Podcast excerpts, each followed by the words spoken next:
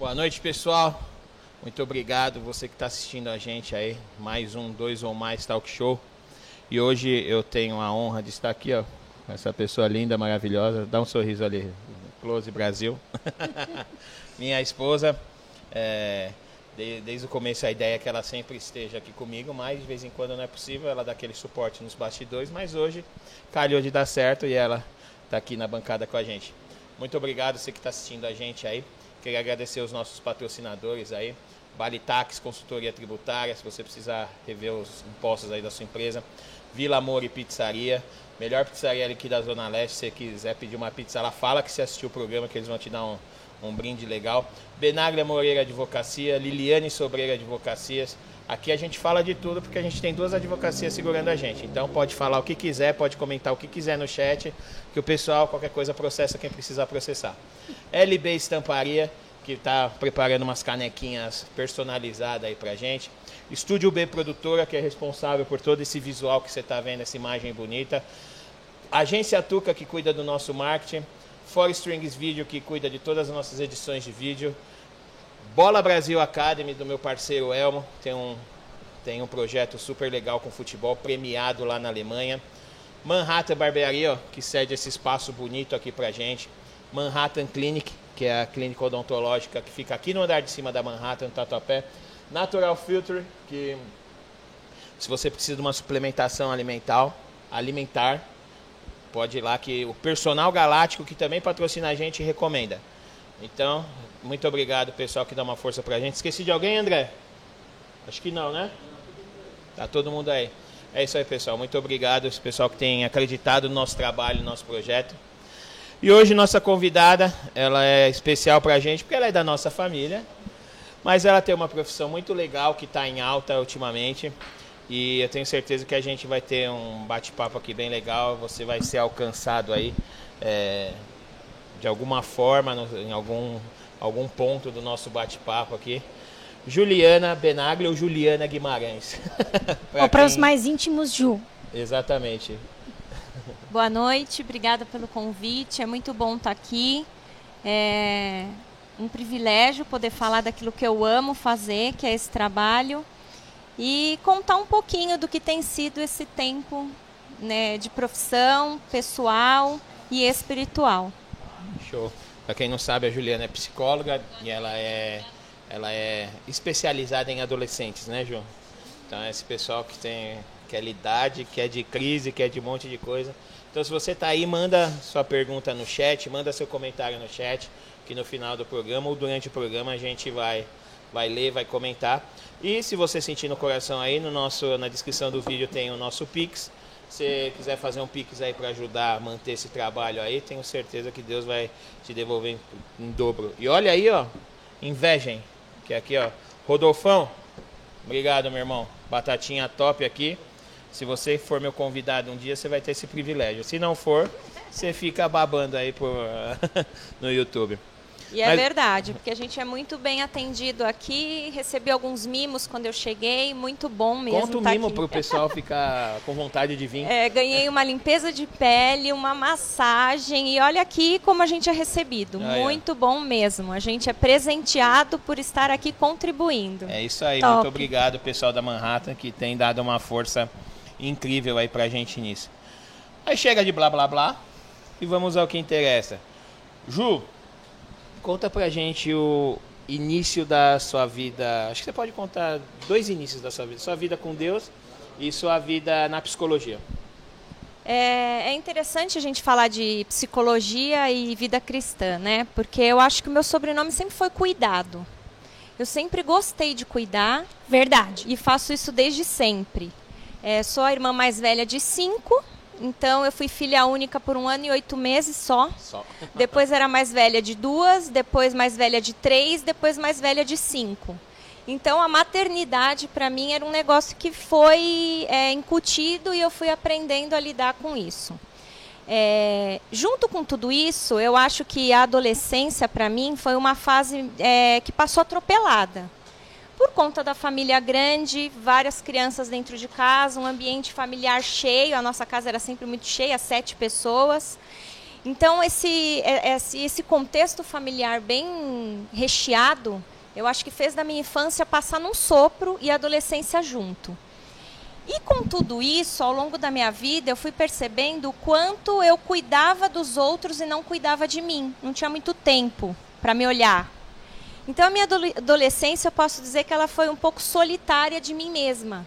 Porque eu não tinha muito tempo para parar e ver como hoje os adolescentes falam de crise, estou me sentindo sozinho, não me encaixo, é, não gosto disso, meu grupo isso, porque a minha vida era muito muito puxada, tinha que ajudar, ajudar em casa, ajudar minha mãe, ajudar as meninas. Então eu acho que eu não consegui é, ter esse cuidado comigo.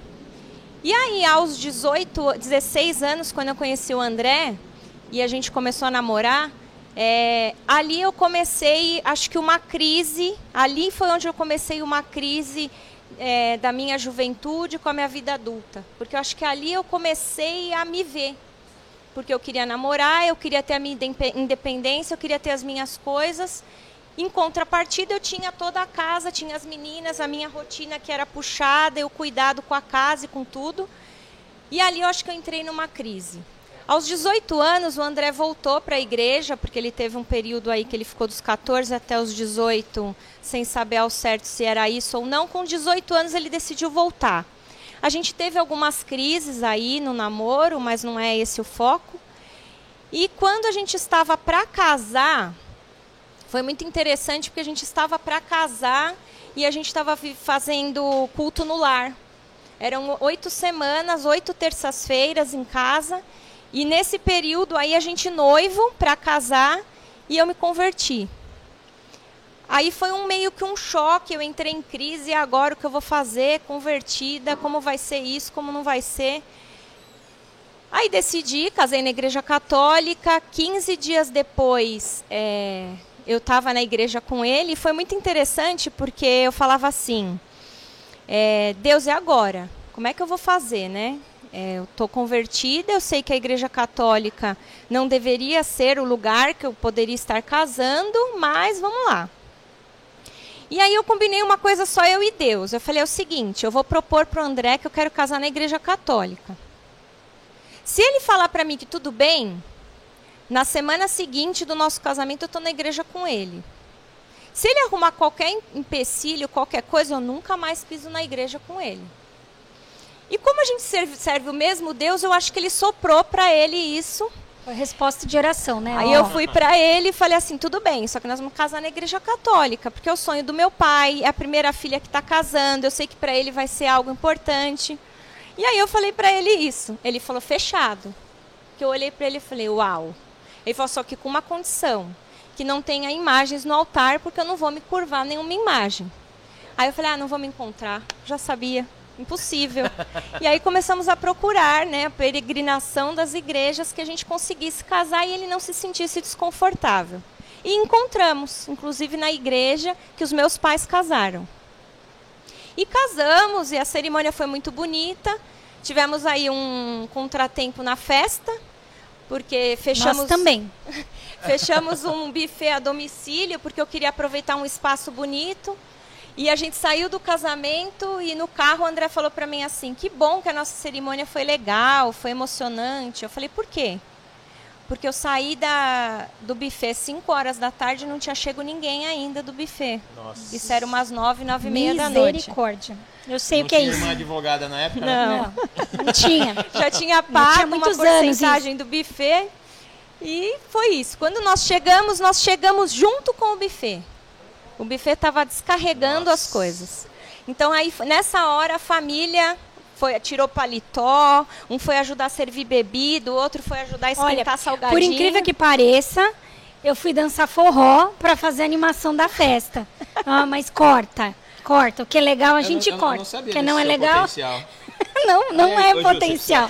Não é potencial, não é potencial. A gente só foi animar festas. Se você falou é porque e aí, dali em diante, começou a minha jornada cristã, entendendo de Deus que esse Deus era vivo e que falava com ele, falava comigo, e a gente estava ali. Depois de quatro meses de casado, eu me batizei e seguimos aí a jornada desde sempre no cuidado. porque logo jovens a gente já estava cuidando de outras pessoas na igreja na época que a gente frequentava, que era a Igreja Batista. Nessa época eu já tinha me formado como pedagoga, que é a minha primeira formação. Essa formação de educação, ela também vem desde cedo, com 15 anos. Meu pai ficou desempregado e eu nessa coisa de tenho que resolver, tenho que ajudar, tenho que fazer alguma coisa. Eu vi ele e minha mãe conversando preocupado com as contas eu falei assim, eu vou sair agora e vou procurar um emprego. Aí minha mãe falou, imagina, você vai procurar emprego de quê? Eu falei, do que eu mais sei fazer, cuidar de bebê. Quase não cuidou sair, de nenhum, né? Eu tô saindo e vou procurar emprego em escolinha, só volto empregada. Aí minha mãe falou, maluca, né? Imagina. E aí eu saí, fui batendo de escola em escola. Na época tinha muita escolinha no bairro que a gente morava. E aí acho que andei umas cinco, seis na sétima, oitava, a, a moça falou assim, a diretora, nossa, mas você é ousada. Eu falei, não, me dá só um dia. Eu fico um dia com vocês e no final do dia você me fala se eu estou contratada ou não. Ela pegou e falou, tá bom. Isso era umas 10 horas da manhã, você pode ficar hoje? Aí eu falei, posso, só que preciso avisar minha mãe e volto, porque ela não sabe. Aí eu desci, era na rua de baixo, eu desci, avisei ela, falou, mas você tá maluca, você vai trabalhar? Eu falei, mas preciso mostrar. Aí voltei e trabalhei até às seis da tarde. Às seis da tarde ela falou assim: Olha, você deu banho, você trocou fralda, você deu uma madeira, você pôs as crianças para dormir mais rápida do que a nossa berçarista aqui. Aí você, nossa, por que será, né? Por que será que ela fez isso? E aí eu fui contratada, começava no dia seguinte. Eu me lembro até hoje que eu ganhava 50 reais nossa. por mês para cuidar de bebê. Era uma conta de luz, eu acho que na época. Não, não delata. E aí Foi eu comecei a jornada da educação, que na verdade não era um plano de carreira, não era um sonho profissional, mas é o que eu falei, o meu sobrenome é cuidado. Então eu via que meus pais precisavam, minha família precisava de algo e eu tinha que fazer alguma coisa. E aí foi aí que começou. Trabalhei por três anos nessa escola, peguei sala de aula e comecei a trabalhar. Só que aí, quando eu terminei o magistério, que na época tinha, hoje não tem mais, a dona da escola falou: olha, para você continuar com a você tem que fazer pedagogia. Porque agora a lei pede que todo professor tenha magistério e pedagogia. Não era muito o que eu queria, mas eu encontrei, acho que foram só dois anos que teve essa turma de dois anos de curso, de graduação. Falei, ah, rápido, assim eu faço rápido, me formo e continuo a trabalhar. E aí fiz a pedagogia e continuei trabalhando, fui trabalhar em vários, trabalhei num colégio grande na Vila Formosa e depois trabalhei em outro, é, até eu ir mudar para o Maranhão. E é interessante porque assim, a minha jornada da educação sempre foi com adolescentes. Sempre que eu tinha oportunidade de escolher, eu escolhi os adolescentes, que era o quarto, quinto ano. Então foi onde eu mais trabalhei.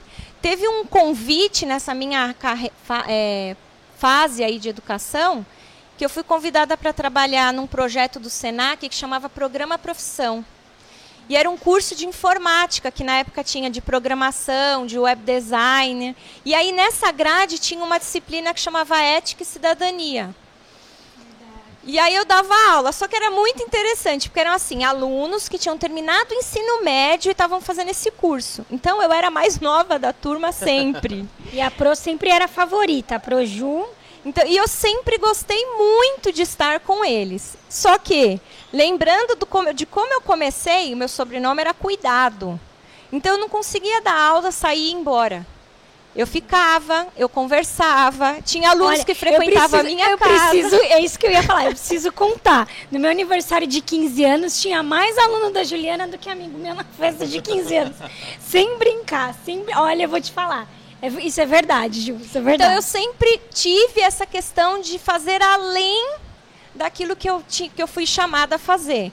Então, assim, tinha alunos no meu casamento, tinha alunos que frequentavam a minha casa. Eu tenho alunos até hoje no Facebook, Instagram, que eles lembram dessa época.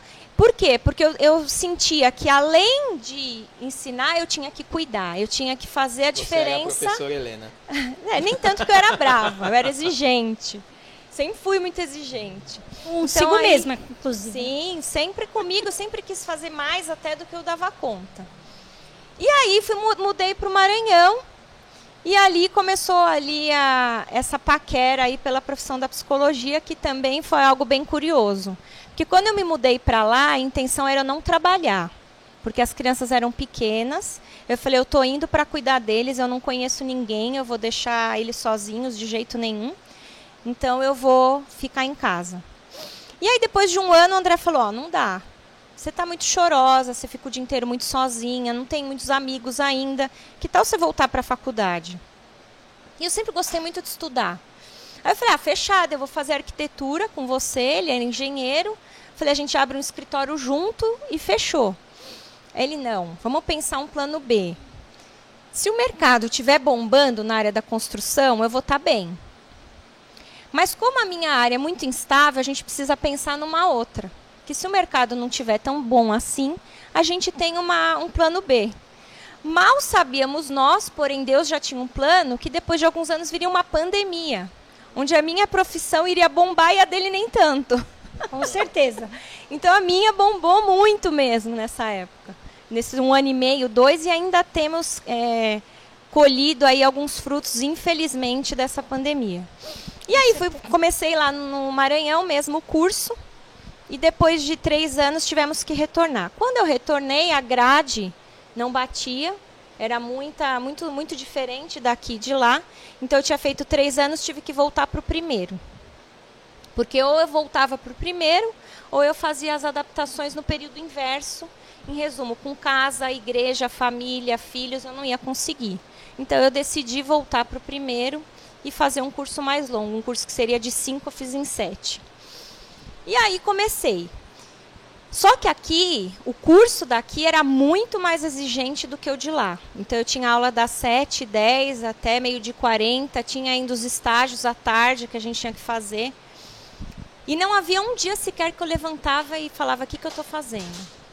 Que, onde eu fui amarrar meu burro? O que, que é isso? Eu não estou conseguindo dar conta. E eu tinha uma professora incrível, Vou falar o nome dela aqui porque eu gostaria que chegasse nela, que o nome dela é Regina. Maravilhosa, beijo, Re... amo Maravilhosa. Você. E ela falava para mim assim: "Não desista. Fica firme. Depois que você estiver atuando, que você estiver na clínica, aí você vai se lembrar que valeu a pena esse esforço". E aí foi, realmente. Aí comecei, é, o último ano é muito bom porque a gente tem muita prática de clínica. E aí decidi. Alguns professores que sabiam da minha área da educação falavam assim: "Ai, ah, você tem tudo para ir para a área da psicologia educacional, escola, problemas de aprendizagem e tudo isso". Eu falava: "Não, escola eu não quero mais. Escola não dá mais, escola já foi esse tempo, agora eu quero clínica". E aí eles ficavam bravos comigo, porque se eu tinha que tirar seis em psicologia da educação, era seis que eu tirava. E aí a parte da clínica eu sempre me dedicava mais, estudava mais. E eu brinco com os meus pacientes, eu falo muito isso para eles. A nota não diz quem você é. Porque eu sabia que a área da educação que eu atuava é, não era o que eu queria. Então não tinha um investimento meu ali. Tinha na área clínica que eu não conhecia, que era nova. E aí tá bom. Aí dezembro chegou, eu já comecei a fazer supervisão, o que é muito é, difícil para os psicólogos recém-formados, porque não tem como bancar né, uma supervisão antes de ter o, os pacientes e eu já comecei Ô, Ju, ali. antes disso, explica para o pessoal o que, que é uma supervisão, rapidinho. Sim. Supervisão funciona assim: é a gente ser acompanhado por um profissional mais experiente que vai estar junto com você no acompanhamento desses pacientes. Então, ele te direciona material de leitura, ele te direciona intervenções, prática clínica e com isso você vai ganhando experiência. É como se, se alguém acompanhasse seu trabalho. É como se fosse realmente um tutor ali, alguém que caminhasse com você naquele início, naquela jornada. Tem um prazo específico para isso? Ou... Então, eu tenho, eu tenho colegas que é, fizeram o primeiro ano, pararam. Eu tenho colegas que estão até hoje e eu tenho professores e profissionais que até hoje fazem tipo uma vez por mês, uma troca. Ah, eu tenho um paciente difícil assim, o que, que vocês me sugerem que a gente faça, tal. É uma troca, como se fosse um estudo de caso, um case que a gente troca ali. Eu estou até hoje em supervisão, para mim é fundamental. Até a gente encerrou esse final de ano já e ela falou assim para mim, Ju, hoje é muito mais uma troca, a gente aprende juntas do que eu te ensino. Então tem sido muito bom esse tempo juntos, porque eu vejo seu gás, seu ímpeto novo na profissão, eu já mais madura, então a gente troca muito, tem sido ótimo. Não tenho planos, nem penso em encerrar por um tempo. Hoje eu fico, faço menos, com menos frequência, mas ainda tenho. E me ajuda muito, porque às vezes o olhar de fora te dá aquele start. Puxa, não tinha pensado nisso. Nossa, eu vou, vou direcionar o tratamento para esse lado. É, e aquele negócio de que a gente não sabe tudo, né? É Exatamente. sempre bom a gente ter uma segunda opinião, né? Exatamente. Então aí foi onde eu comecei. E é interessante porque na primeira vez que eu sentei no consultório dessa minha supervisora, eu falei para ela assim: eu vou trabalhar com adolescente e eu vou ficar com a agenda cheia. Aí ela olhou para mim e falou assim: Nossa, mas que animada, né? Mas calma, você está começando agora. E hoje eu atendo 90% adolescentes e a agenda está cheia. Glória a Deus por isso. Então, assim, eu sei que Deus tinha um plano uhum. na minha adolescência, para entender a minha adolescência, entender a delas, minhas irmãs, e dos meus alunos e hoje dos meus pacientes. Olha, eu preciso falar uma coisa aqui.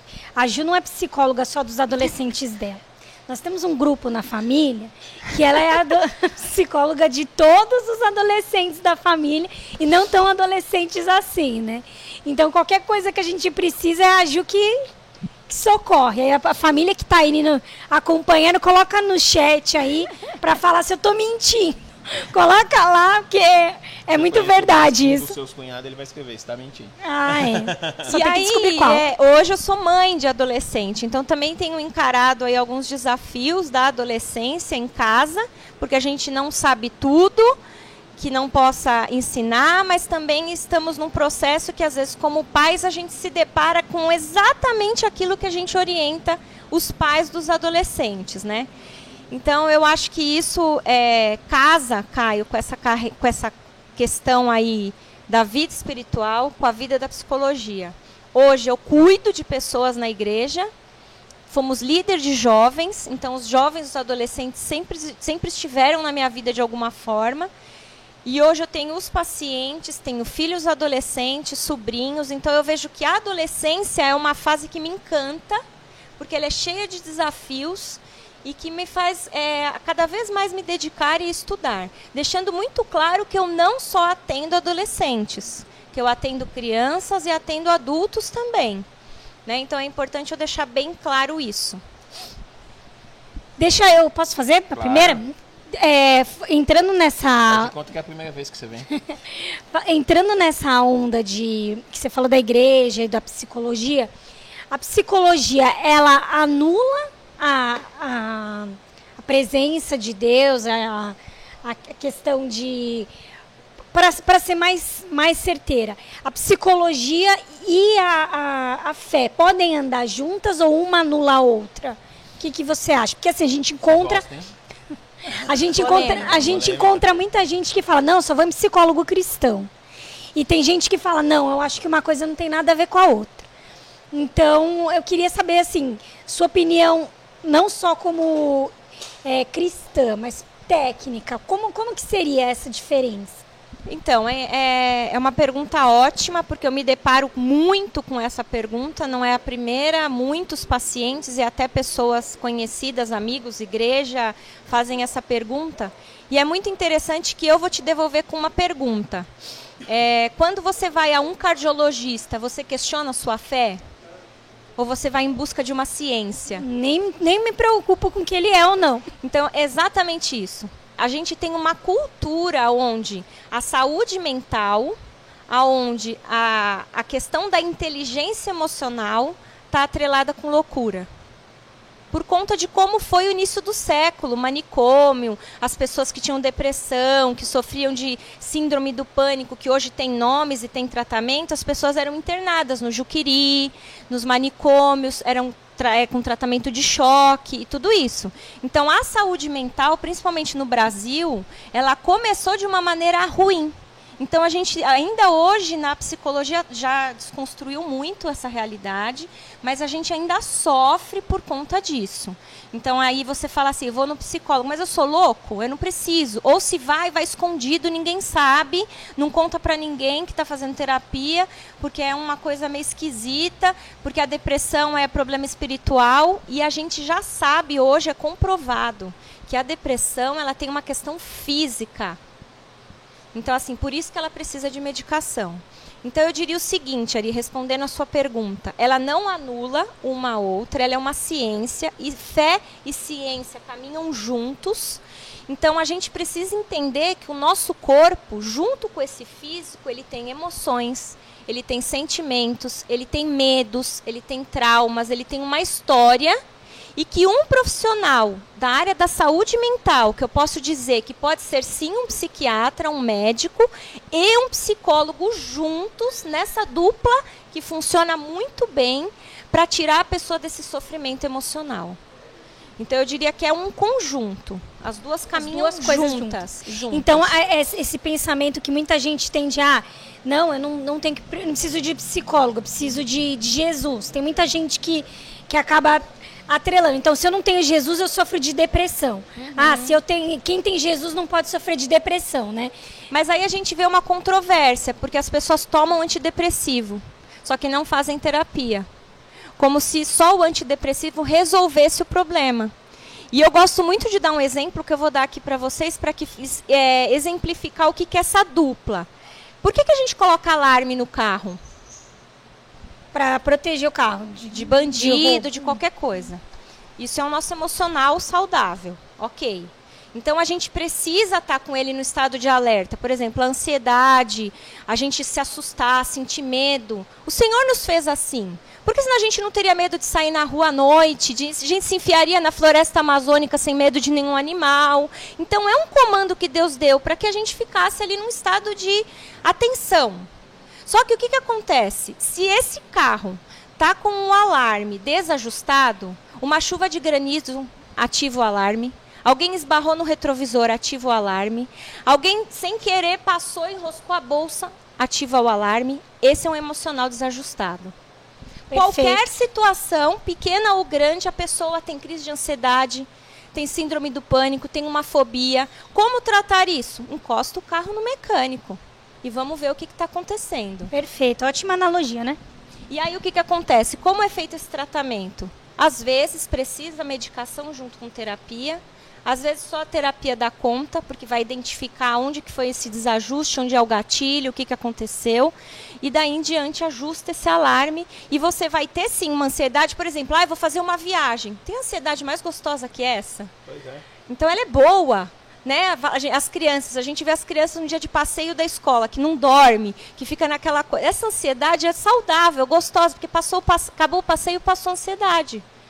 Agora, a, a, ansiedade patológica é aquela que te paralisa e te impede de fazer as coisas do dia a dia. E essa precisa ser conhecida. Eu costumo falar que a gente passa tempos e tempos da nossa vida se dedicando à nossa profissão no seu caso, ali, estudando leis, estudando o caso dos seus clientes, mas quanto tempo mesmo a gente passa se conhecendo?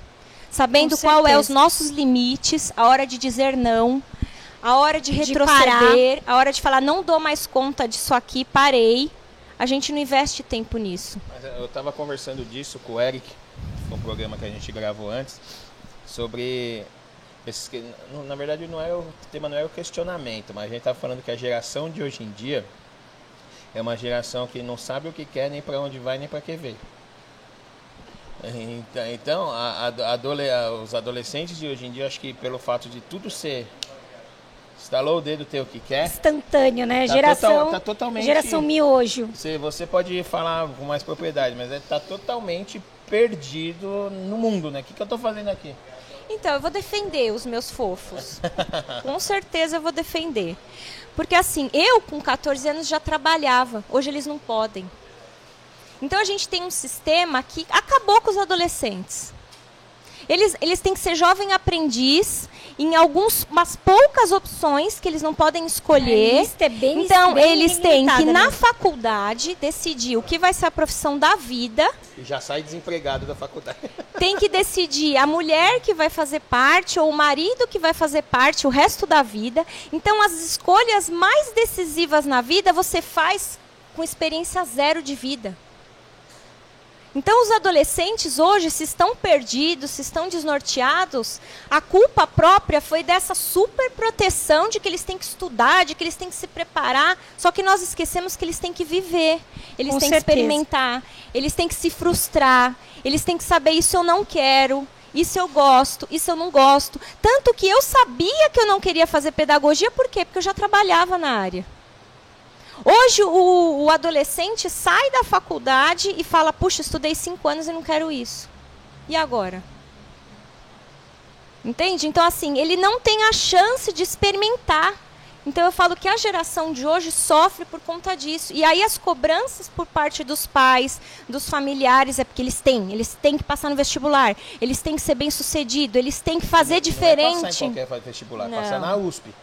Exatamente, exatamente. E assim, eles têm que ter uma eles têm uma cobrança social, que eles têm que fazer a diferença, eles têm que isso, eles têm, eles têm, eles têm, eles têm. E esse tem deixa eles com um peso tão grande que tira a leveza da infância e dá para eles uma vida adulta fora da hora.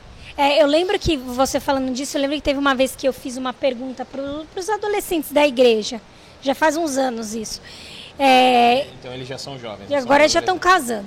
É, e eu perguntei assim para eles: qual de vocês acham que você que tem? Quais de vocês acham que tem muitas atividades durante a semana? Todos levantaram a mão.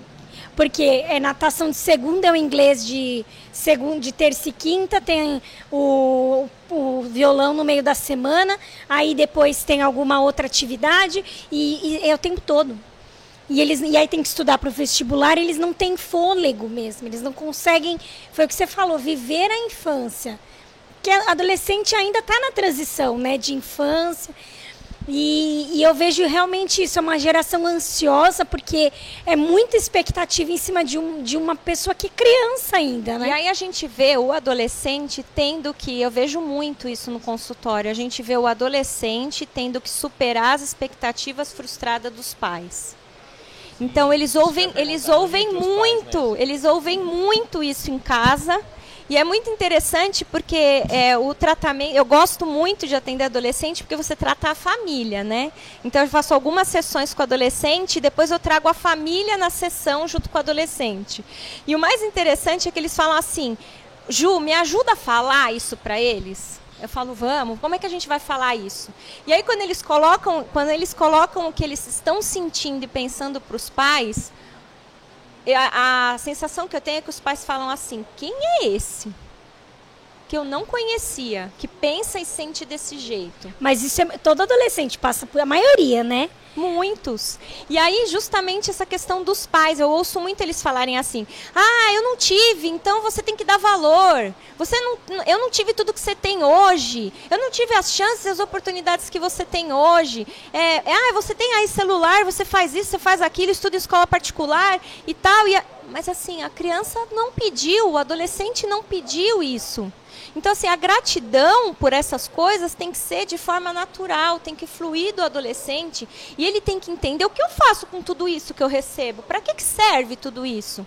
Você está me injetando um monte de expectativas, você está colocando em mim um monte de coisa sua que não é minha. E tá bom, eu, obrigado. Mas e aí, o que eu faço com tudo isso?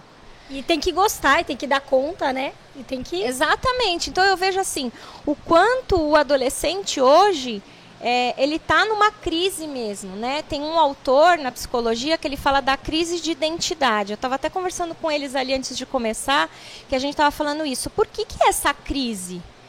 Porque ele está perdendo o corpo infantil Então ele está vendo o corpo dele se desenvolver muito rápido. A gente vê é, a voz engrossando, o corpo da menina pegando uma forma, cheio de espinha. É uma coisa que fica meio numa transição, não está nem bonito nem feio, né? Eles ficam naquela. Aquela coisa de se aceitar também, né? E aí é muito legal, que eu vou só fazer um parênteses aqui do porquê, isso já fica para curiosidade para vocês, para quem está assistindo, o porquê que a borboleta é o símbolo da psicologia. Porque a psicologia te tira do casulo e faz você voar. Ah, você ter liberdade. Que a borboleta é o já gostei, já adorei, adorei. É um Top. dos símbolos, é um dos símbolos que se vocês colocarem lá símbolo da psicologia, vai aparecer aquele tridente lá que significa alma, né, que é a 23 terceira letra do alfabeto grego, que significa psique alma, né? Então, a, a, a, questão emocional mesmo. E aí também vai aparecer a borboleta, que tem justamente essa simbologia de te tirar do casulo e te fazer voar livre. E o Senhor nos diz que nós somos livres. Com que nós certeza. não precisamos ser escravos de nada. E aí entra a terapia, vou fazer esse link aqui, que é linda, maravilhosa, sou apaixonada, porque ela te liberta dos seus medos, dos seus traumas, das suas dificuldades emocionais que ninguém nunca te disse e que nem você sabe. Nem eu sabia das minhas e ainda estou descobrindo algumas. Né? Então, assim, a gente precisa desconstruir essa questão da, da psicologia com a religiosidade. E, assim, essa liberdade, o quanto esse bater asas, o quanto esse voar é plano de Deus para nós. Ele não nos quer preso a nada. E esse preconceito, Ju, que o pessoal sempre teve com a, com a terapia, tanto na parte de psicologia quanto psiquiatria, é, você enxerga que está diminuindo ou ele tem se mantido ou aumentado? Então, principalmente, principalmente com cristão. Eu, ve, eu tenho sentido, assim, pelo menos pessoalmente falando, que hoje as igrejas, principalmente, é, pastores e tal, têm nos buscado mais porque eles não estão dando conta dessas questões só na parte espiritual. Então eu tenho recebido, até agradeço aí muitos pastores da nossa igreja mesmo, que me indicam colegas, pessoas da, de outras igrejas cristãs da família e indicam porque eles falam exatamente isso. A gente já entendeu que vai além da parte espiritual. Tem uma questão aí emocional, de história, de experiência de vida e que a gente não sabe ajudar. Então a gente precisa de um profissional. E daí a gente faz aquele gancho, aquele link que eu diria que é uma das coisas maravilhosas na minha profissão, que dessa questão da indicação. O quanto a gente trabalha nesse coletivo sem problema nenhum de indicar, de pegar um paciente aqui, de encaminhar outro ali, de é, dar referência ali. Então, quanto essa parceria na nossa profissão é ótima. Mas essa parceria se deve também porque vocês é, fragmentam, né, os ramos de atuação. Então, tem psicólogo que só trata casais, tem psicólogo de crianças, adolescentes. Você entrou num ponto ótimo, Ari. Meu Deus.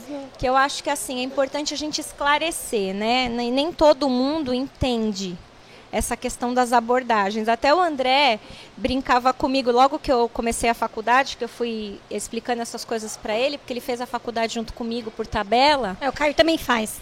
Que é, deveria ter um clínico geral da psicologia.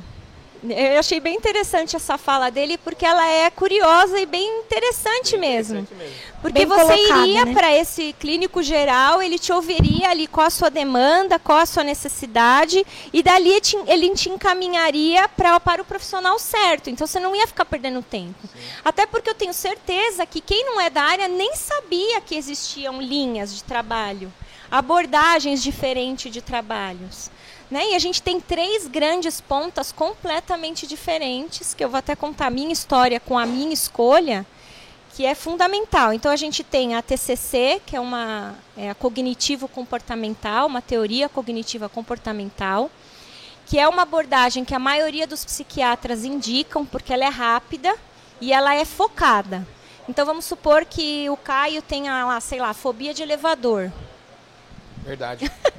É verdade, tem mesmo. Então, assim, a, a, essa abordagem vai trabalhar só o seu medo no elevador e vai trabalhar com você essa questão e vai te ajudar nesse medo. Então, ela é breve e ela vai trabalhar pontual.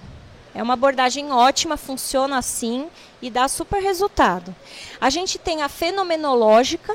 Repete que isso. Fenomenológica. Fenom... Menológica. Menológica. E ela também tem, tem alguns bracinhos aí, que tem a Gestalt, tem a psicologia positiva, tem a questão do é, terapia centrada na pessoa e outras. Essa vai trabalhar com o potencial do paciente. Então ele vai trabalhar com foco naquilo que ele é bom.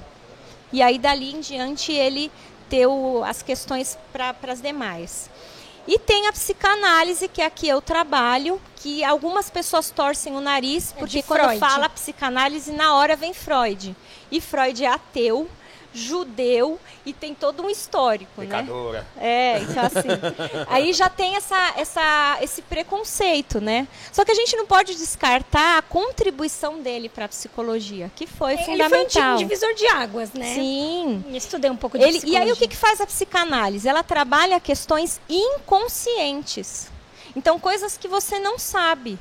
Por que, que eu escolhi essa área e me decidi por ela e vou falar qual foi o bracinho que eu casei? Eu vou contar essa história para vocês que eu acho que nem vocês sabem. Eba, adoro. No Maranhão, quando eu comecei a fazer terapia, eu decidi por fazer a psicanálise. Eu queria aquela coisa do divã, de poder falar. E o divã tem esse, esse papel da associação livre, você ir falando sem estar preocupado com a caras e bocas do profissional. Então você vai falando voltado para qualquer coisa, a parede, um quadro. E aí eu fui falando. E esse profissional era excelente. Ele era professor da faculdade lá no Maranhão, no curso de mestrado. Ele trabalha aqui no Mackenzie, no curso de EAD. E eu quis fazer com ele. E foi muito interessante, porque assim, antes de eu ir para o Maranhão, eu tinha vivido a experiência de voltar a tocar teclado na igreja. E eu não consegui. Quando eu tinha nove anos, a Ari não vai lembrar, eu tocava piano. Meu pai comprou um piano, aqueles altos, bonitos, tinha na sala. Eu tinha as partituras e tocava piano. E depois aconteceram várias situações que eu vou casar a história. E aí passou, não toquei mais. Quando depois que eu me converti, que eu queria entrar pro louvor, eu falei, ah, eu vou tocar teclado, porque eu já sei, tem, tem, tá lá guardadinho no meu almoxarifado de talentos, é só trazer. Só trazer fechado. Não conseguia. Eu olhava para o teclado, tremia, me faltava o ar, taquicardia e tudo aquilo. E nada. Não, um teclado, não é uma coisa tão simples. A TCC trabalharia o quê? O que, que aconteceu? Quais foram os pensamentos? O que, que aconteceu para você não estar? Tá? Ia me estimular a tocar um pouquinho por dia, trabalha aqui. É, ah, um dia você se sentiu melhor, outro dia nem tanto, mas vai vencendo isso. A fenomenologia ia falar o que para mim? Não, mas você tem potencial, você já tocou um dia, você consegue, vamos resgatar isso tal. A psicanálise, o que, que fez comigo? Um X dia, tô lá contando coisas aleatórias. Aí o psicólogo fala assim para mim: Você se alterou falando do seu avô. Vamos voltar nele um pouquinho? Travei. O corpo mudou quando eu falei do meu avô. Ele falou assim: você ficou mais trêmula, sua voz mudou. Vamos retomar o seu avô. Eu não consegui falar. Chorei. Ele só começou na sessão, na semana seguinte ele retomou. Aí eu falei, falei então, é, esse meu avô faleceu de acidente de carro, foi trágico. Eu tinha nove anos e tal, e não sei o quê. Quando ele me disse isso, deu aquele que a gente chama na psicologia de insight. Aí eu dei aquela, aquela pausa, aquele silêncio, que alguns pacientes acham ele angustiante e ele é fundamental na terapia, porque ele faz com que você vá elaborando essas questões que vão vindo. E aí ele pegou e falou assim para mim, é, qual foi a última lembrança que você tem dele vivo? Eu estava no piano. Incrível. E eu tava na, era uma sexta-feira à noite, eu ia ter apresentação naquele dia, e ele vinha muito em casa à tarde. Ele sentou do meu lado e começou, ele era muito zoeiro, brincalhão, e aí ele começou a bater na minha cabeça e fazer piada e fazer brincadeira. E eu falei: "Para, vô. Eu tenho uma apresentação hoje, eu já sou exigente, preciso ir bem e você está aqui me atrapalhando". Aí ele deu um beijo na minha cabeça e falou assim: "Você vai arrasar". Foi a última vez que eu vi ele vivo. E aí, isso foi uma sexta-feira, me apresentei, realmente eu fui bem, e no domingo era o domingo que ele vinha almoçar conosco em casa. E ele sofreu um acidente no percurso. É, foi bem tenso. Então, assim, e eu fiquei anos e anos com esse sentimento de culpa, porque a última lembrança que eu tinha dele foi de brava, de raiva, de que eu mandei ele sair. E a criança guarda isso. Então, olha só, depois de muitos anos, esse lixinho estava lá guardado. Aí depois que, eu, que acabou essa sessão, que foi assim libertadora para mim, por isso que eu amo a psicanálise, porque ela vai naqueles porões da alma. É, eu brinquei com o psicólogo, eu falei, acho que eu vou voltar a tocar piano agora. Porque eu sentia vontade. Sabe quando liberta? Quando você se sente assim, agora eu consigo. Aí depois aconteceram muitas outras coisas. A gente voltou, André Pastor da igreja, outra demanda, outras necessidades. E eu fiquei com vontade de voltar. Não sei se eu consegui explicar para vocês através Não, da minha história o que perfeito. é a psicanálise. Perfeito. Entendeu? Então não tem tema para você começar, ela não tem uma linha, um percurso para ser seguido e ela utiliza dessa associação livre para tratar vários traumas que nem a gente tem consciência. Então é isso que é a psicanálise. E por que, que as pessoas têm um certo preconceito? Porque eu vou chegar lá e vou ficar falando o quê? Não tem mesmo pauta. Ah, falando nisso, eu queria aproveitar. Deixa eu só abrir um parênteses antes de você. Claro, por favor. Dentro desses, dessas diversas linhas que você falou, existe uma rivalidade entre os psicólogos que atendem linhas diferentes? Então, eu não diria que é rivalidade, né? Na psicologia a gente chama de visão de homem. Então, por exemplo, se eu sentar aqui com um cara da TCC, a gente vai, ele vai ficar tentando me convencer de que não, não existe inconsciente, não existe inconsciente, que absurdo, você vai ficar um tempão. Realmente, a psicanálise é muito mais demorada, porque você percebeu o tempo que levou para resolver uma questãozinha? E não é só o medo do elevador. Na psicanálise a gente ia tratar o porquê desse medo. Será que é só do elevador? Será que você não tem outros medos? Então ela é mais lenta mesmo e mais do que isso, precisa um profissional que goste de estudar porque a leitura é densa, ela é pesada. Não que os demais não gostem, de jeito nenhum, não vou nem falar isso dos meus colegas aqui. Mas ela acaba o paciente se sentindo mais motivado, por exemplo, na TCC, porque o resultado é mais rápido. Então, realmente tem isso. Então, tem uma rivalidade nessa questão, porque ele não consegue enxergar o que eu enxergo. E eu não consigo enxergar o que ele enxerga. Para mim, a TCC é muito matemática. E eu sou humanas, eu sou, não consigo é, entender que o cara, cara crachá, cara crachá faz isso, reforço positivo, reforço negativo, você vai conseguir tal. Para mim, pessoa. Mas para eles, funciona muito bem. Então, talvez seja por isso que tem gente que vai no, no- no psicólogo e fala: ah, não, mas psicólogo não, não tá dando uns resultados. Talvez a abordagem não seja a adequada para aquela pessoa. E como saber se é ou não? Como que, o que, que, você, que, que você daria de dica para quem quer fazer uma terapia? O primeiro conselho que eu sempre falo: converse com o profissional sobre como é a abordagem dele, o que ele vai trabalhar e como ele vai fazer isso. E aí você vai saber se aquela fala dele casa com as suas questões. Aconteceu de uma paciente me perguntar, muito curiosa, ela quis que eu mandasse artigos para ela da minha abordagem, que é a Winnicottiana, que eu vou falar depois, dentro da psicanálise, que ela queria artigos, ela queria saber o que, que era tal.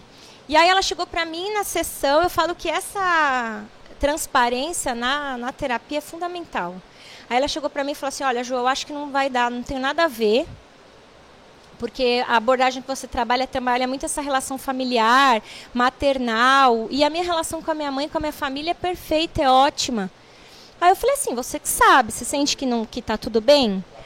Aí ela falou assim, podemos fazer uma experiência de um mês, dois meses? Aí ela pegou e falou assim, vamos, então vamos tentar, vamos começar. E depois de quatro semanas, ela pegou e falou assim, mas a minha mãe uma vez me disse.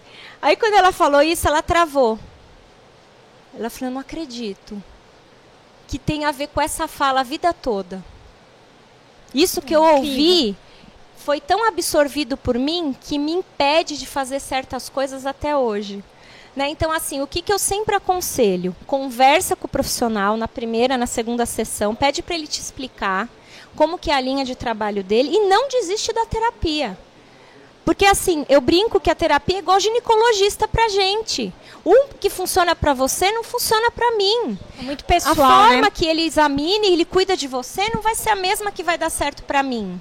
Então tem o profissional, tem a afinidade, tem a questão de intimidade. Você vai falar de coisas suas. Então não insiste. Se de repente você começou, tá fazendo, viu que não, não tá legal, troca. Mas não, não, não desiste da terapia, de repente Não. do profissional. E uma questão importante com esse troca aí para deixar claro. Não esqueçam de colocar isso para o profissional. Porque tem uma questão que a gente chama na psicologia de mecanismo de defesa. Então, o que, que acontece? Também pode ser parte do paciente, começou a abrir a feridinha, não quero mais, estou de mal do profissional. Estou de mal, então não quero mais. Então também isso pode acontecer. Então sempre coloca, ó, estou desconfortável, não gostei, e, tá, e, e coloca isso que ele vai saber discernir se é da abordagem, se é um mecanismo de defesa, se é uma resistência, e vai te ajudar nesse processo. Ô Ju, trazendo para o conceito, pro, conceito não, trazendo para o âmbito da igreja. O, conversei com o Gabriel, filho do André, e a Ana que está aí pode até me confirmar se vocês ainda fazem isso lá no, na garagem. Ele falou que eles têm, eles, vocês têm uma parceria com psicólogos, né? Que o pessoal é, ainda tem? É, então, eu achei muito legal isso que eles fazem. Eles têm lá o, o Na Garagem, né? Que é um, um grupo, um trabalho que eles fazem com jovens lá, jovens, adolescentes, enfim. E eu não sei se através do site, do blog, ele me explicou, não, não lembro como que eles fazem. Eles têm psicólogos parceiros que a pessoa chega, relata o problema e ele vai lá e atende esse pessoal. Diz, e, é, e quem tem acesso a isso é só ele a liderança do, do, do projeto. Você acha que isso é uma ideia válida dentro da igreja? Que, igreja, que, se, que hoje talvez o profissional da psicologia teria que ser, não, não sei nem se um ministério, mas uma pessoa que esteja disponível na igreja para para essas questões que fogem do espiritual? Eu acho que responde a sua pergunta quando você fala como é que está hoje a psicologia relacionada à igreja. E a gente vê o quanto ele está entrando o psicólogo nas igrejas, o quanto realmente a igreja sente essa necessidade desse profissional. Todo trabalho com a terapia ela é, ela é válida, Caio. E a, e a terapia ela tem muitos leques, né? Ela tem o psicodrama, por exemplo, que é teatro. Ela tem a terapia de grupo, que se a gente parar para pensar, são as pequenas famílias. Verdade. Né? Então, assim, tudo isso, se a gente parar para pensar, é terapêutico. Porque eu falar do que, eu, que, que me faz sofrer, eu dividir com as pessoas, a gente chama de catarse. De colocar para fora, de falar. Né? Então é importante sim. Então todo trabalho é válido. Eu penso que o psicólogo precisaria sim e enfrentar algumas resistências que a gente ainda tem aí uma tradição de que imagina, depressão, ansiedade, tudo isso. Mas eu penso que sim, é muito válido. Hoje a gente tem visto, por exemplo, psicólogos dando palestras na igreja, psicólogos falando dessa questão da saúde emocional, é, desvinculando essa questão de saúde mental com loucura. Então tudo isso eu acho que tem sim um, muito válido, eu acho que é muito bem-vindo. E eu acho que dentro Só um minutinho, ó. Fala um pouquinho mais perto do microfone que seu áudio tá baixo. Não, se tivesse baixo eles davam Não, um tá aqui lá, no mas, coisa. mas, é, aumenta o volume aí, pessoal, que é melhor. É, até você me... Ah, lembrei.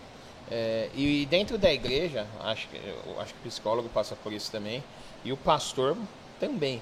Porque, querendo ou não, vocês estão absorvendo o problema dos outros. Então, o pastor, ou, ou quem é líder, quem aconselha, está sendo carregado com um monte de problema que não é dele, mas ele precisa estar ciente para resolver, da mesma forma que o psicólogo. É, então, é uma pergunta que eu acho que você deve ter escutado muito, eu acho que todos os psicólogos ouvem. É, no pastor, no, do pastor, eu creio que a resposta é sim, porque a gente tem, infelizmente, visto pastores se suicidando, tipo, tá- o negócio está grave, essa questão mental. Mas o psicólogo precisa de psicólogo? Sim, com certeza. Hoje é, eu faço terapia e parte da minha terapia são os meus pacientes. E a parte mais interessante, mais linda ainda de tudo isso é que a minha psicóloga trabalha comigo. Por que, que esse caso mexeu com você? Por que, que essa situação em específica deixou você assim? Tem coisa sua que você está misturando com a do paciente. Vamos conversar sobre isso? Ah, isso é muito importante. É isso que eu ia te perguntar. Como que, como que é você não levar o problema para casa? Então, vai, vamos imaginar aí que você tem um, um paciente que está passando, de repente, por um abuso, ou, enfim, qualquer situação bem, um suicida, enfim. Como é, você ir para casa e desligar? Falar, não, ó, agora acabou, não, não é mais Juliana psicóloga, agora é Juliana mãe, Juliana esposa. Como que funciona? Como você consegue desligar e começar de novo? Eu acho que se eu tivesse que te responder essa pergunta, Ari, logo que eu comecei, eu não saberia. Porque eu levava. Com o tempo de supervisão, junto com a minha terapia, o que, que eu aprendi? Que o processo terapêutico ele é colaborativo. Então tem uma parte minha e tem uma parte do paciente. E que eu não sou onipotente. E que eu não posso todas as coisas. Então o que eu posso é orientar, eu posso permear, eu posso ajudar, eu posso ali olhar para a dor dele, acolher, mas fazer por ele eu não posso. Aí é uma questão dele. Então o que, que eu entendi? Que eu vou dar o meu melhor naqueles 50 minutos. Mas se ele não der o dele, eu não posso fazer nada na hora que ele me dá tchau. Não posso fazer mais nada. Então eu fico extremamente tranquila e por isso que eu amo tanto o que eu faço que quando eu estou com o paciente, eu estou integralmente com ele. Eles até brincam comigo, porque eu tenho hoje muitos. Eu sei o nome da avó, da tia, da professora, do amiguinho, do vizinho. E aí eles falam assim: como é que você sabe isso a hora que você senta aqui?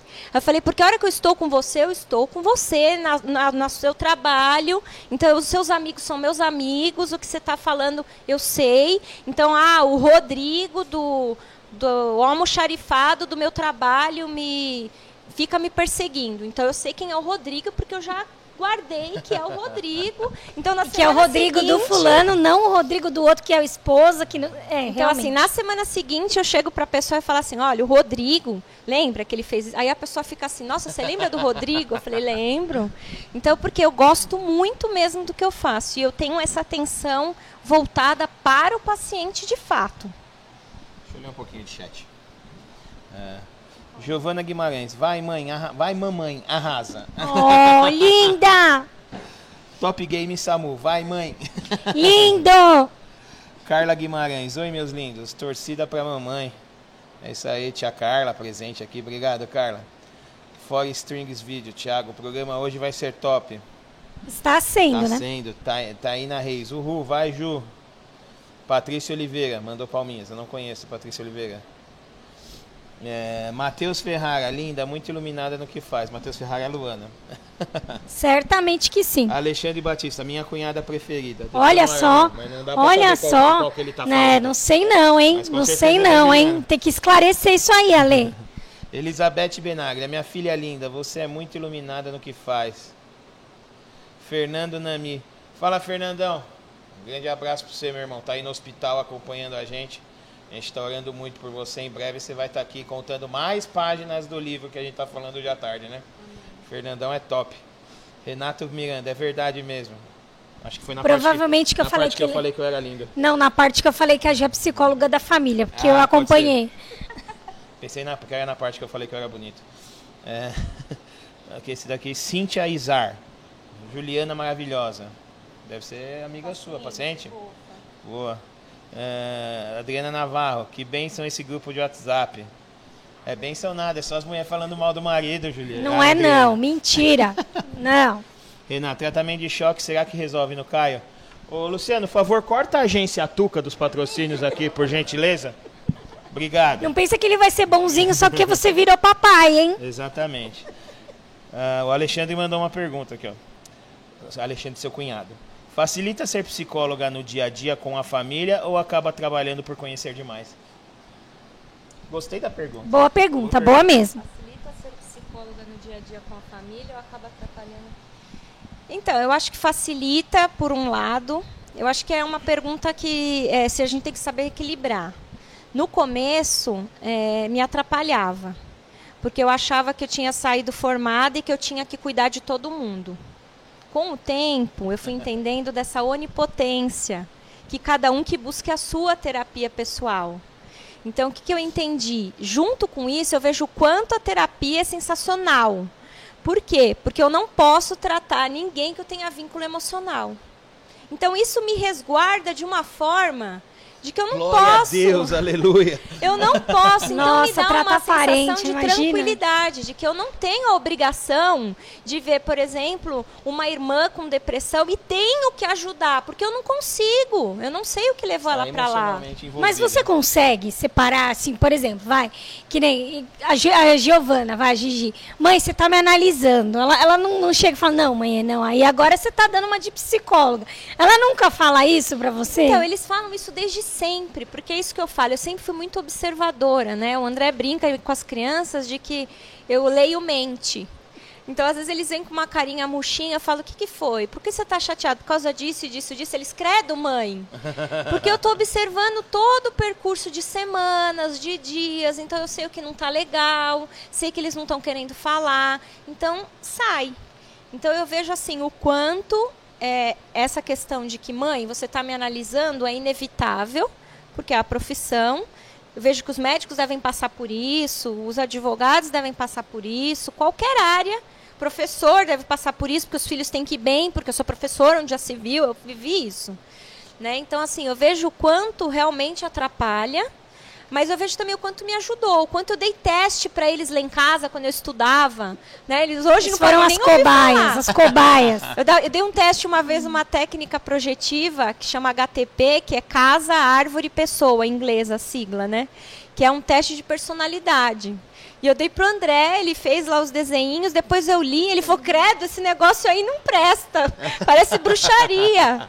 Porque deu todos os medos, deu inseguranças, deu preocupações e tal. Aí ele falou, Deus me livre, não faz nunca mais isso. Esse- Nunca mais. Eles brinca- Aí ele brincou com as crianças, vocês não desenham nada pra mamãe. Uma árvore, uma casa, uma pessoa, nem pensar. Então, falando nisso, o, Vamos desenhar então hoje. É, é, falando nisso, eu vou te fazer uma pergunta que, que é, assim, há um tempo atrás saiu o filme da, da Suzane no, no Amazon. E muito se falou sobre a, ela ser psicopata e tudo mais.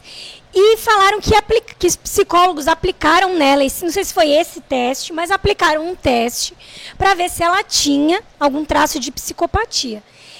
E é, um terapeuta que estava dando uma entrevista falou que hoje em dia ah, o- é, esses pacientes até sabem o que desenhar para que ah, o resultado seja aquele esperado.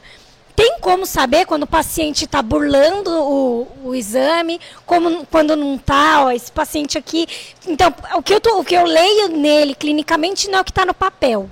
Tem como fazer essa diferenciação? Tem, tem, porque ele pode até é, é, forjar um traço, mas Deixa aparece o outro. E é, e é possível o paciente fazer isso? Ou, e ele é considerado um caso à parte na psicologia? Ou ele faz porque ele manja mesmo da coisa? Então, o psicopata, é, ele é um quadro à parte de qualquer outra neurose, que a gente divide em duas áreas, né? A psicopatia, que é um quadro até cerebral, a forma neurológica deles funcionar é completamente diferente de todo o resto da humanidade. Então, todo o resto a gente chama de neurose. Então, todo mundo é neurótico, de alguma forma. O que, que é neurótico? É não saber lidar com algum tipo de emoção. Então, todo mundo é neurótico. Quando você fala assim, ah, você é um neurótico, fala, beleza, você também é, eu também sou, todo mundo é, e tá todo mundo em paz aqui, Nós faz parte. neuras. A preocupação, isso alguém chama de psicopata. Aí é perigoso. Porque o psicopata, ele não tem empatia. É uma, um recurso que não, ele não consegue desenvolver. Então, ele não consegue sentir a dor do outro, ele não consegue se colocar no lugar do outro, ele não consegue sentir amor, ele não consegue nada. Frio. É uma geladeira. Então, não tem como não aparecer isso num desenho. Ele pode até tentar, sei lá, por exemplo, na árvore, que dá um- uma questão X lá da psicopatia. Não vou dar aqui spoiler, porque não É, vai. porque vai, né? Não, tem pacientes assistindo, não pode. Então, assim, pode não aparecer no tronco da árvore, mas na copa vai aparecer. Pode não aparecer no telhado da casa, mas vai aparecer na chaminé. Pode não aparecer na- no rosto da pessoa, mas vai aparecer na mão, Então ele não no consegue pé. maquiar 100%. Não. É, tanto que no caso dela, ela não conseguiu a liberdade condicional. Que o por- Renato mandou o nome do teste, ó. Teste de Horskash, Horkash, sei lá como falar isso. É, então, tanto que ela não conseguiu a liberdade condicional porque é, esses exames davam inconclusivos aí, né? É, tem mais pergunta interessante aí no Deixa eu ver. chat. Biel mandou palminhas. Gisele mandou coraçãozinho. A Karen falou que tá baixa, resolvemos aqui. É, Bruna Zaidan, teologia e psicologia, ciência andam juntos. Glória a Deus pelos psicólogos. Aleluia. Bruna Zaidan, para quem não sabe, vai ser nossa convidada de amanhã. Essa semana a gente chamou de semana Girl Power, só as garotas. E recebi mensagens no chat falando sobre isso. No chat não, no, no Instagram. É, Jefferson Batista, está muito baixa a voz do Caio. Aumenta o volume, pessoal, fica alta.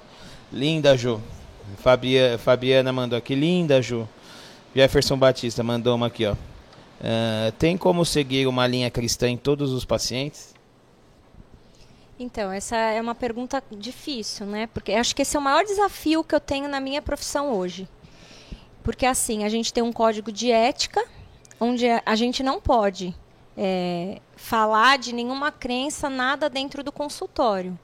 Então, eu, eu para os meus pacientes, eu sou um ser humano neutro. Nem se o paciente pergunta?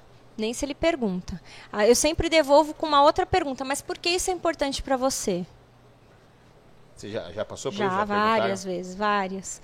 Então, assim, eu sei que quem indica fala, ah, eu vou te indicar uma profissional cristã, ela é boa, tal, não sei o quê. Mas isso não é assunto de terapia, eu nunca coloco isso. Às vezes o paciente fala para mim, ah, você sendo cristã deve saber disso, eu continuo com a cara de alface, não mudo o meu semblante. né? Então, porque para mim isso não é o que importa. Então, assim, é, é difícil? É difícil, porque ali você vê, às vezes, alguma situação que você poderia. Então, o que, que eu sempre falo? Isso eu falo para todos os pacientes: a espiritualidade, a busca pela espiritualidade, pela vida espiritual, mostra o quanto você está são emocionalmente. Então, a primeira coisa que eu percebo quando o paciente está prestes a ter alta, ele sente a necessidade de buscar a Deus. Olha que coisa incrível. Então, assim, é algo instantâneo. Então, eu vejo pacientes que, quando começa a melhorar, falam: ah, eu preciso de algo a mais. Preciso me sentir bem fazendo alguma coisa. Preciso estar envolvida com a parte espiritual. E aí ele vai buscar. Aí, dali em diante, o que ele vai buscar é onde eu fico limitada. Porque eu Daqui não você não posso, passa. eu não posso.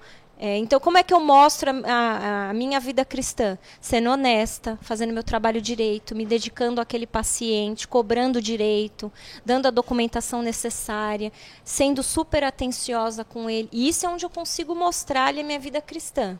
Mas mais do que isso, eu estaria indo contra aquilo que o código de ética pede. Até porque tem um motivo. Né? Tem um motivo de você não abrir. Porque, por exemplo, como é que eu vou conseguir atender um ateu?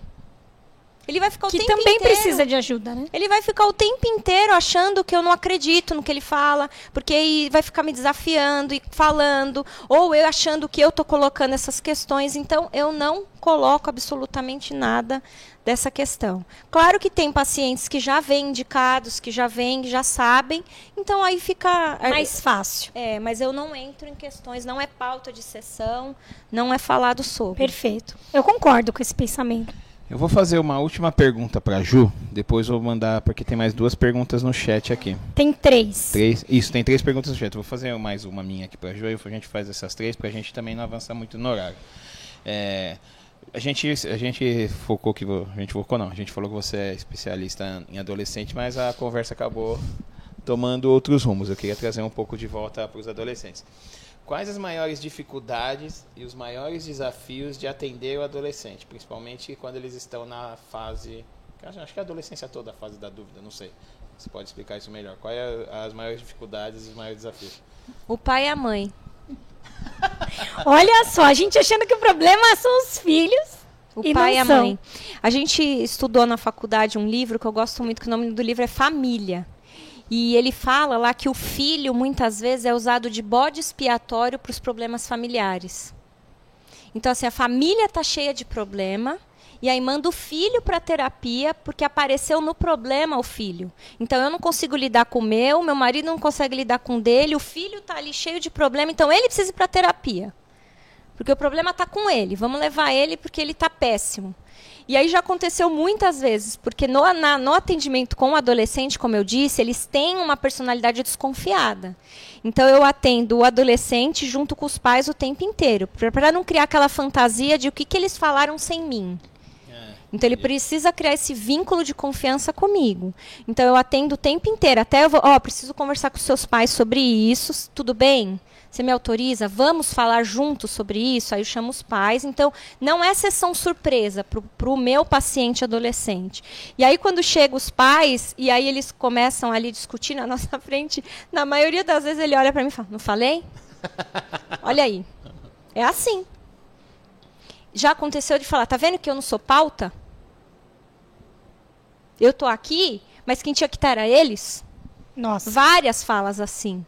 Então a gente vê que o adolescente, a criança, é fruto de um ambiente familiar.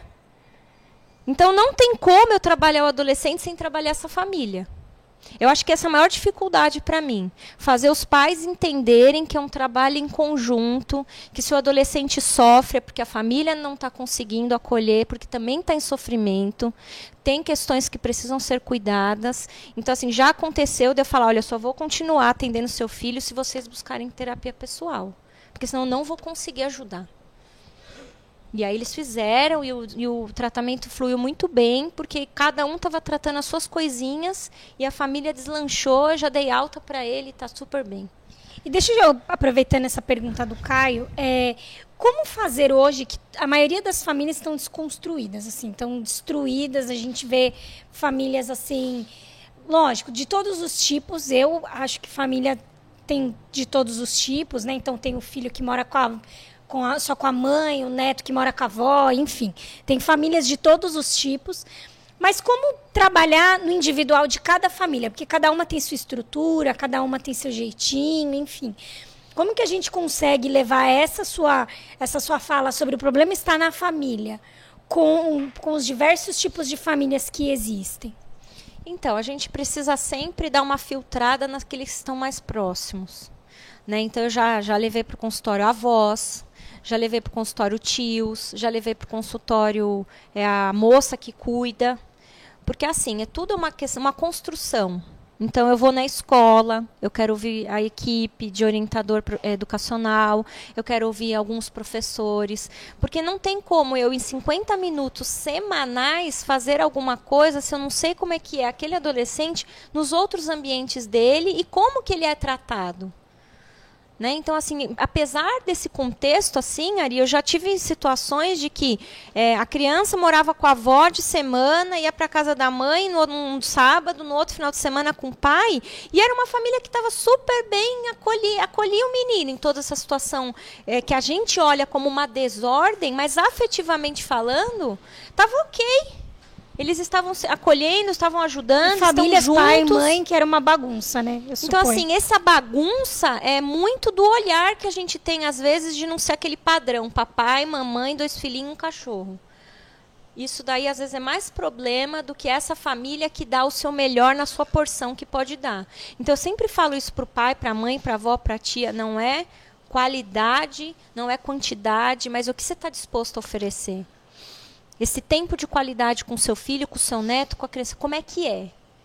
Não adianta oferecer todo o resto e esse amor, essa afetividade, esse contato, esse acolhimento fica pobre, fica carente, porque aí não tem condições. Deixa eu ir pro chat aqui, ó, pessoal. Vou parar no Alexandre, tá? Senão a gente vai ficar respondendo pergunta aqui até amanhã. Tá, então, tá bombando, né? Se você tiver mais alguma dúvida, fica para a parte 2. Vamos lá, a gente pagando do Jefferson, né? Aqui é uma mensagem da Karen. A maioria dos problemas emocionais das pessoas são gerados por falhas nas, na criação dos pais? Então, eu não. Eu, é interessante que até o Anselmo colocou aqui, ó, brincando. É sempre culpa da mãe, por causa da minha abordagem. Por causa do Freud. Não, por causa do Winnicott. Eu vou até aproveitar essa fala dele, que esse, esse é, autor, que é o que me inspira no meu trabalho, ele fala da, desse vínculo familiar. Então ele fala da mãe ser suficientemente boa, nem de mais e nem de menos. E aí eu trabalho essa relação no consultório. Então falar que a culpa é da mãe é uma forma de senso comum, de brincadeira, porque o pai tem um papel fundamental de ajudar a mãe a nortear esse suficiente. Menos, você está dando muito, você não está corrigindo, perdeu a mão. Né? O pai tem uma função fundamental nisso.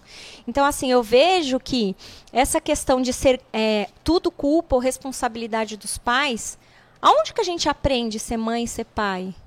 Na prática. Não aprende, não tem uma escola. Né? Então ninguém faz um curso para saber ser mãe, saber ser pai. Então o que, que eu costumo brincar né, no consultório? É muito mais fácil a gente administrar o excesso de amor do que a falta dele. Sempre.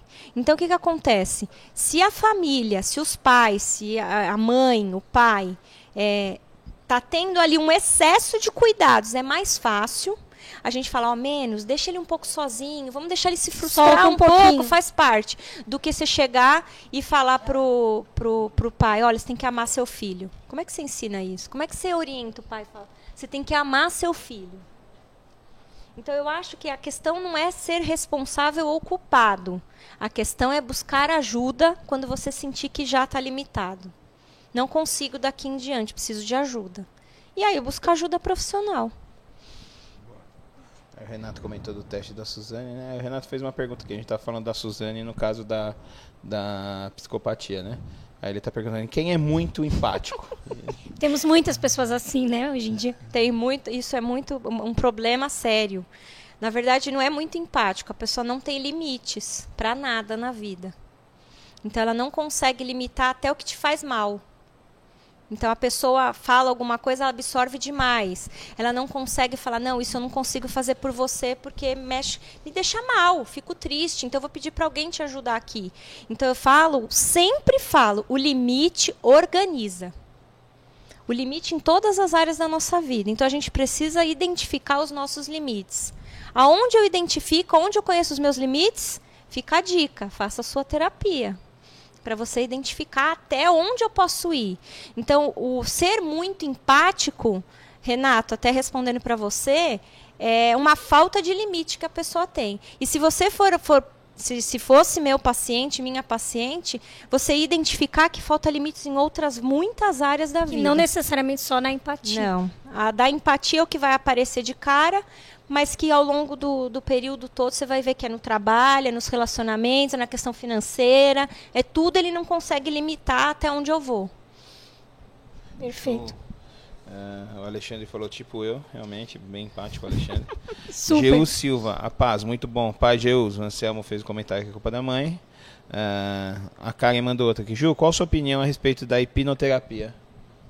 Então, é uma técnica que foi até criada por Freud, mas ele mesmo é, deu, ele falou da controvérsia. Porque o que acontece? Freud, por que, que ele criou a teoria da psicanálise? Porque ele era médico e ele tinha uma paciente chamava Ana O.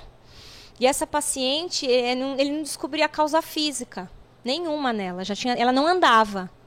E aí ele fazia vários tratamentos com ela, vários tratamentos, e ela não andava. Dava remédio, dava medicação e nada. Até um dia que ele decidiu parar tudo e falou: Eu vou aplicar a hipnose nela.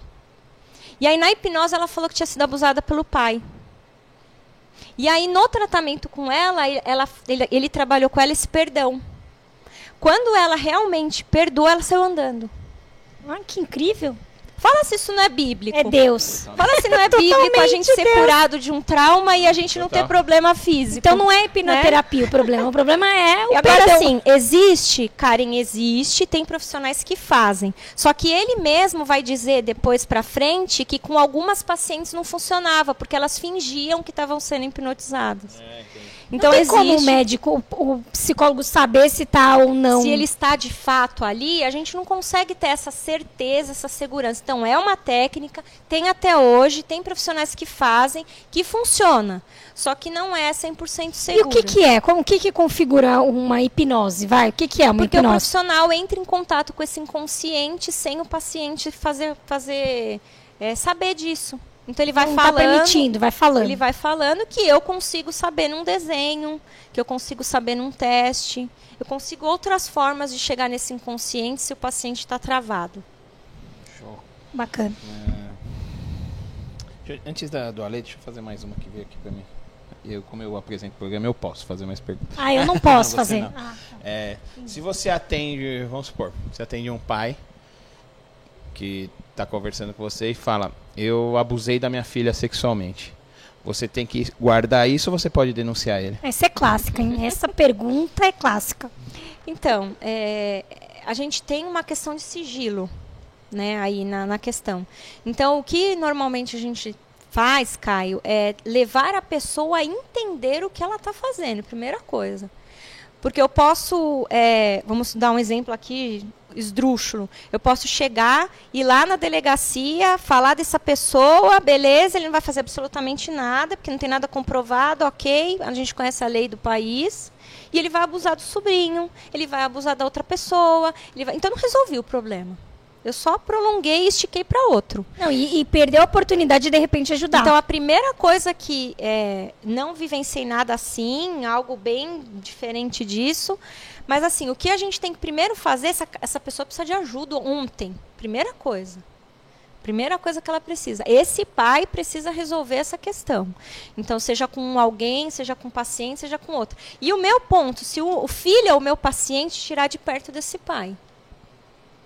Então, a primeira coisa que eu preciso é preservar a saúde emocional dessa criança. Então, eu vou conversar com a mãe, eu vou falar: você não tem condições de ficar com ele, ele vai precisar morar com a avó até você se tratar. Você precisa resolver essas questões aqui entre nós, busca ajuda e tal, e aí você vai desencadeando aí. Só que daí você pode sim falar para o paciente, que no caso não era o paciente, né, era o pai do paciente de que você vai dar um tempo para ele buscar essa ajuda, você vai estar tá vendo, vai estar tá estudando o caso na criança, como é que foi, e dali em diante decidir. O código de ética e o conselho aí de, de psicologia, ele tem algumas ressalvas dependendo do caso. Mas aí você tem que tratar isso na base da conversa ou, por exemplo, você tem que acionar o conselho tutelar para tirar a criança desse contexto? Na maioria das vezes, o conselho tutelar. Porque então, há assim, uma justificativa para se ferir o código de ética sim. nesse momento. Sim, e eu não preciso. E o, o conselho tutelar é tão. É um trabalho tão em parceria, tão ético, que eu não preciso nem falar o motivo.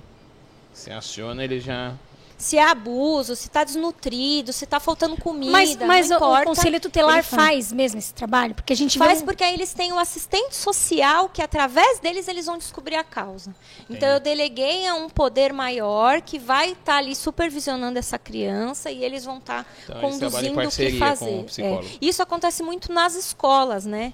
De, por exemplo, eu atender uma criança, saber que a criança está sendo abusada, eu passo isso para a escola, a escola, a escola aciona o conselho tutelar, e aí o conselho tutelar faz todo o trâmite legal que precisa disso, sem eu precisar ter, ter quebrado o sigilo do paciente. Ah, então você só fala, ó, tem alguma coisa errada aqui e eles Atento vão investigar. a esse, essa criança aqui, aciona aí outros profissionais. Ah, legal. Bom, vamos lá, a última pergunta do Alê. É, ele voltou nas questões religiosas. Mas você pode tratar sobre questões religiosas do paciente?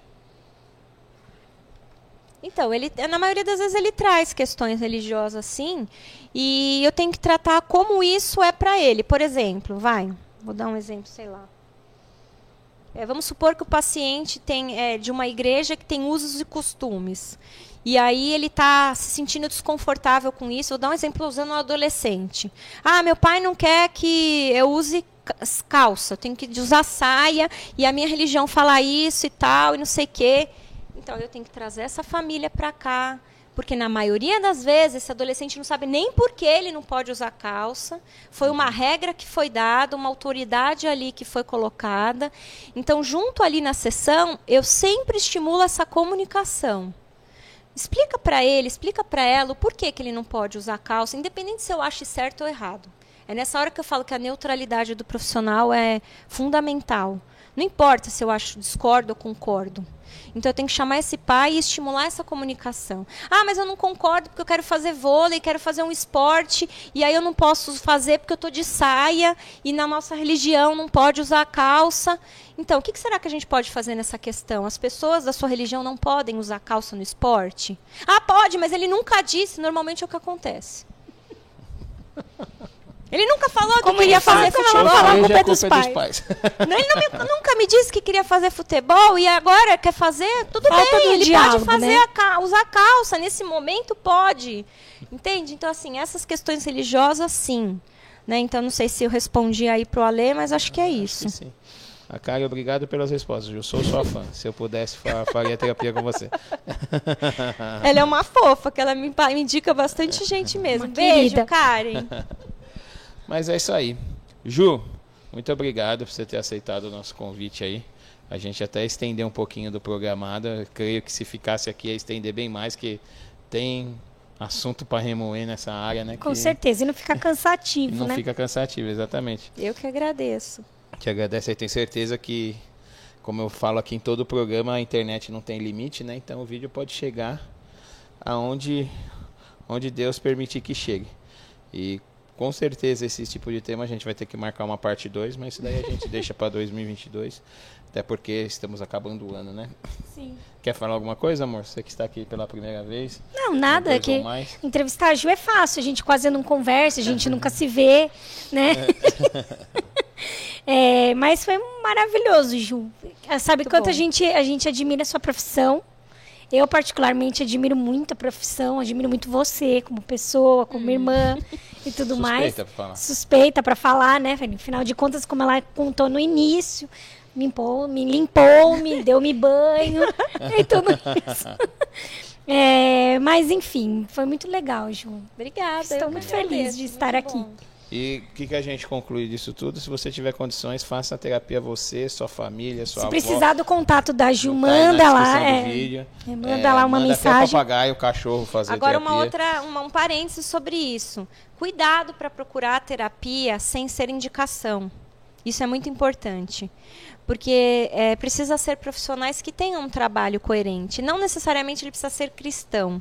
Porque tem muitos profissionais que fazem um excelente trabalho, porque é uma ciência.